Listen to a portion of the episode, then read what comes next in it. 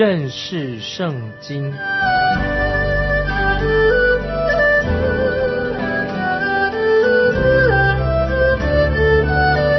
认识上帝的话，把上帝的话带到全世界。本节目是由认识圣经机构和环球广播电台联合制作，欢迎收听。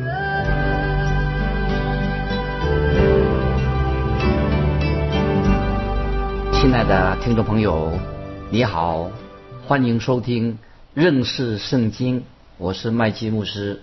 我们继续看但以理书，这是圣经当中最重要的预言之一啊，就是但以理书的第二章，关于金像、金属的大象。第七章提到四个巨兽，但以理书，但以理书第九章提到七十个七的预言，这些但以理书这些预言都是圣经上。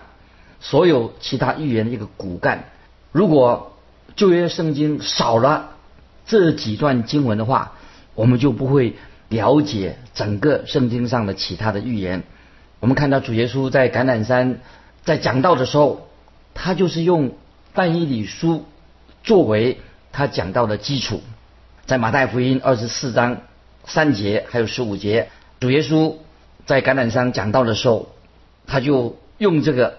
但以理书作为基础，耶稣的门徒就问主耶稣说：“请告诉我们，什么时候有这些事？你降临和世界的末了有什么预兆呢？”主耶稣就回答说：“你们看见先知但以理所说的那行毁坏可憎的站在圣地，这是马太福音二十四章三节十五节，这是。”刚才我们所提醒的，就是预言的基础，就是从但以理书。因此，但以理书的当中的经文是一个很重要的经文，特别对于我们今天到处都有人这样问说：这个世界将要发生什么事情呢？世界的事情要怎么样去解决呢？世界到处都危机。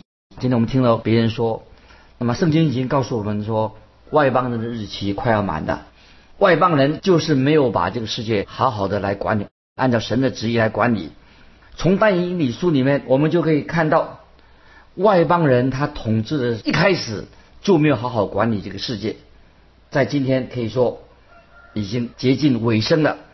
我们知道有一天主耶稣基督会把他自己的教会带领离开世界，那么那个时候外邦人的日子可以说已经满了。就是外邦的日子要结束了，就是当教会被提到天上去的时候，那个时候主耶稣就会再来地上掌王权。所以我们看到但以理书这一章里面的预言，我们就会了解到，圣经的预言都是所有圣经的预言呢，都是根据但以理书来做一个基础。因此，听众朋友，我要不断的强调，如果有人。读圣经的时候，他只是用了圣经某几节的经文，就想去解释圣经。那么，如果这样的做法，就会很容易走偏。异端就是从这样开始的。异端就是他引用了圣经的某一些少数的经文，以偏概全，那么他就开始做解释了。这个是异端的原因，因为异端就是这样开始的。那所以今天我们也知道，现在自由派或者新派、社会福音等等。也很吸引很多的人，特别吸引人的旧人那个老我。曾经有一个传道人，他想把他的教会建造成他一个自己的王国。听说这个牧师、传道人他很喜欢喝酒，又喜欢高谈阔论，又喜欢骂人。哎，其实他这样做很迎合年轻人的好感。他也强调吃喝玩乐，不少的年轻人就跟他同流合污了。就是有一个传道人就问我，你看。你看这个牧师，这个异端的牧师，他怎么会吸引这么多的人跟从他，去他教会听他讲道呢？又加入他的教会，他们不来我们教会。虽然我努力的，我自己努力的传讲圣经、传讲福音，那我就回答这位灰心的传道人说：要他明白，要明白什么呢？真正的传道、教导圣经的人，应当忠心的服侍神，在这个世代当中服侍神，代表神。不要怕成为少数的人，啊，所以教会人少没有关系，我们只是属于少数的人，但是我们仍然在我们的福祉当中乃是代表神自己，不要怕成为少数人。今天也许有些传道人为了迎合人，迎合人的老我，也许他有能力吸引许多人来受洗，但是这些人虽然去受洗了，跑到一个大教会里面去，但是他却不能够真正使人认识耶稣基督的救恩，成为他的救主。所以人多人少不是最重要的，我们不需要去迎合别人，我们要好好的。传讲教导圣经，在教会历史里面有一位名人奥古斯丁，在他还没有归主、悔改归主之前，当时他都是在沉迷在吃喝玩乐当中，他就参加了进到一个异端里面，后来他悔改的，在神面前悔改归主了之后，他成为一个属灵的伟人。那么有人问他说：“哎，当时之前你年轻的时候，为什么啊参加了一个异端的教会呢？”那么这个奥古斯丁他就承认说，因为那时候啊，他那个叫做摩尼教，他说那么他们是强调人性的完美啊，强调啊人的理性。当时啊，我就沉迷在人的完美，强调人的理性，认为这是最重要的。今天听众朋友要注意，今天也有一些教会，有些牧师也高举了人的理性，高举了哲学。那么听众朋友用这样的方式。来做传道的方式是非常危险的，因为他们是根据人的理性、根据人的智慧来讲解圣经。那么他们没有好好的认识圣经，他们不认认为圣经是神的话，也不认为说我们的信仰要根基要建立在圣经上面，反而他们怎么样？他们就喜欢啊用一些哲学家，比如说如好像柏拉图一样。一些哲学家的学说作为他们信仰的根基，听众朋友，这是非常危险的。我自己，我承认，我刚开始服侍的时候，也想用这种方式来传道，吸引年轻人，因为这样很吸引人，又显出自己好像很有学问，自己很聪明。后来我悔改的，感谢神，曾经有人就帮助我，让我回到圣经，认识圣经，带领我很单纯的来教导圣经，回到教导圣经。神的话的正轨上面，就是按照圣经来解释圣经，按照圣经的意思来以经解经。听众朋友啊，这是很重要的，所以我们读但以理书是非常重要。我们先来看但以理书第二章第一节：尼布贾尼撒在为第三年，他做了梦，心里烦乱，不能睡觉。听众朋友，这个时候巴比伦王他已经是世界的霸主，权力到了巅峰了。他想知道他统治下的这些伟大帝国将来的前途是如何呢？因为既然巴比伦是一个强大的帝国，巴比伦王他所做的是以前的埃及王国做不到的，因为埃及国他只能够之前他也不过是自给自足。那么当年任何法老王所犯的一个最大的错误，就是他想去侵略别的国家，想离开自己本国的尼罗河。不留在自己的国家里面，那么因为尼罗河是埃及国的唯一的入口，当埃及人想侵略别的国家的时候，他想影响别的国家的时候啊，最后他都没有好的结果。所以我们知道，埃及虽然对世界各国古代的国家有影响，但是他还不能够所谓成为世界的霸权，像巴比伦尼布加尼撒王一样。那么我们知道，尼布加尼撒王开始也是一个微不足道的一个地方的统治了几个部落而已。后来他变得越来越强大，然后最后他打败了亚述帝国，又继续武力往外扩张。之后他又打败了埃及，那么后来又征服了希腊国。所以这个时候，尼布加尼撒王巴比伦王已经统治了当时所谓的全世界了。那么这个时候，巴比伦王。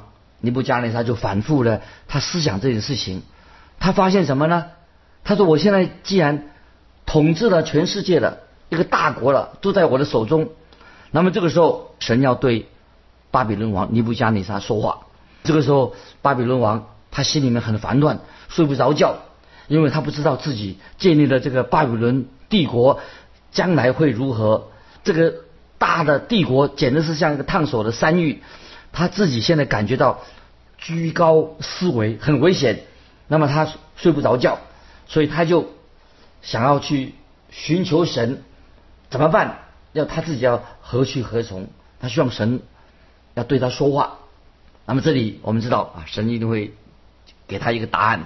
接下来我们看但以理书二章第二节，王吩咐人将术士、用法术的、行邪术的和加勒底人招来。要他们将王的梦告诉王，他们就来站在王前。那么这个巴比伦王把那些聪明人、这些哲士、术士、行邪术的、用法术的，都把他招过来。这些人都受过训练的，就像但以里跟他的朋友一样。这些人王把他招来开，他就是等于说开了一个内阁会议，请这些哲士、当代最有智慧的人、最有学问的人来给他解决问题。但是这些人也很迷信，这是有很多异教的观念在他们头脑里面。但是今天听众朋友，我们这个时代也许很进步了，但是今天仍然有人啊，许多人有人反对圣经，不相信圣经。这些人他们却变成异端，他们也很迷信。那么很多人今天仍然研究什么星象学，各种的迷信。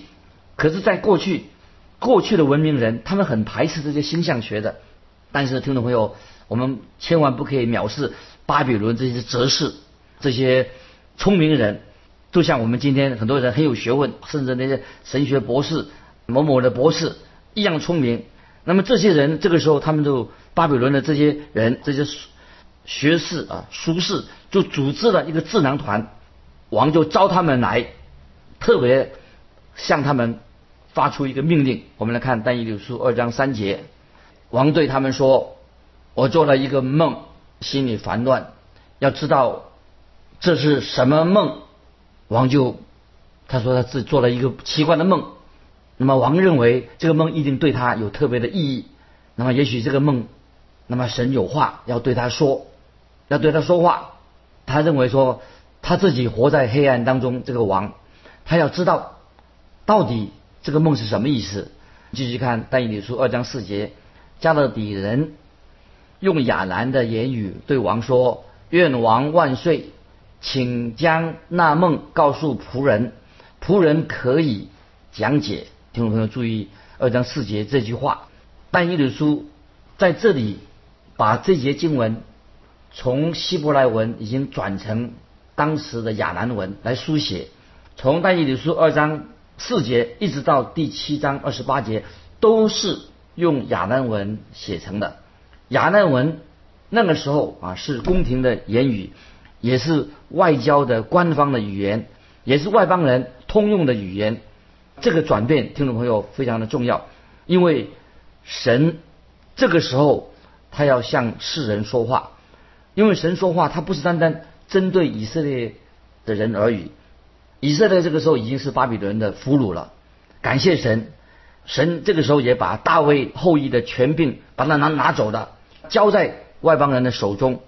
这个权柄有一天会交回，让主耶稣基督来掌权。那个有丁亨的手把这个权柄取回来，让主耶稣来掌王权。那么这个主题，听众朋友注意，翻译的书这个主题是关于全世界的，跟全世界的人有关系。今天有人认为说。啊，神的道理、神的真理只是局限在某一个地区而已，一个小地方而已。其实这种观念是错误的。如果我们小心、好好的去读圣经的时候，认识圣经的时候，就知道神的道、神的真理属于全世界，是全球性的。特别在诗篇八十九篇二十七节，以及诗篇八十九篇的三十四到三十七节啊，我们注意。现在翻到诗篇八十九篇二十七节，提到神与大卫所立的约，我也要立他为长子，为世上最高的君王。接着三十四到三十七节继续说，我必不背弃我的约，也不改变我口中所出的。我一次指着自己的圣洁启示，我绝不向大卫撒谎，他的后裔。要存到永远，他的宝座在我面前如日之恒一般，又如月亮永远坚立，如天上确实的见证。这几段经文，神的意思是什么呢？就是叫叫人说，如果你到外面看一下，看见有太阳好像消失了，夜晚月亮也不见了，那么你以为神改变了心意吗？不是的，只要你看见太阳和月亮还在，你就知道我要立我的王管理全世界，我将要安立我的王管理全世界。在但以理书这里所说到的是什么呢？就是神是掌管全世界的局势，不是指着某一个地区的，神在掌权。所以这个时候我们已经看见，当时世界第一个。强国巴比伦王，世界第一个强国，他所用的言语就是当时世界的言语，用世界言语，也说明说神要在世界上掌权。接下来我们看第五节，王回答加勒底人说：“梦我已经忘了，你们若不将梦和梦的讲解告诉我，就必被凌迟，你们的房屋必成为粪堆。”这个王的实在很极端。啊，他要做审判，在这里我们可以看出，这个王他心里面有一个急迫的需要。这个这这段经文什么意思呢？那么我们会以为说，巴比伦王忘记了他的梦。其实巴比伦王他没有忘记他的梦，他还记得他做的梦是什么。但是巴比伦王要知道这个梦很重要，到底是这个梦是有什么意义？但是巴比伦王他很狡猾，他拒绝透露。给这些哲士们知道，他不跟他们讲解，为什么呢？因为王希望这些哲士们能够给他一个正确的解释，所以有些其他的圣经的译本翻译本没有说没有解翻译成巴比伦王说我梦我已经忘了，他们做另外一种翻译，怎么翻译呢？就是翻译成说王说我已经命定。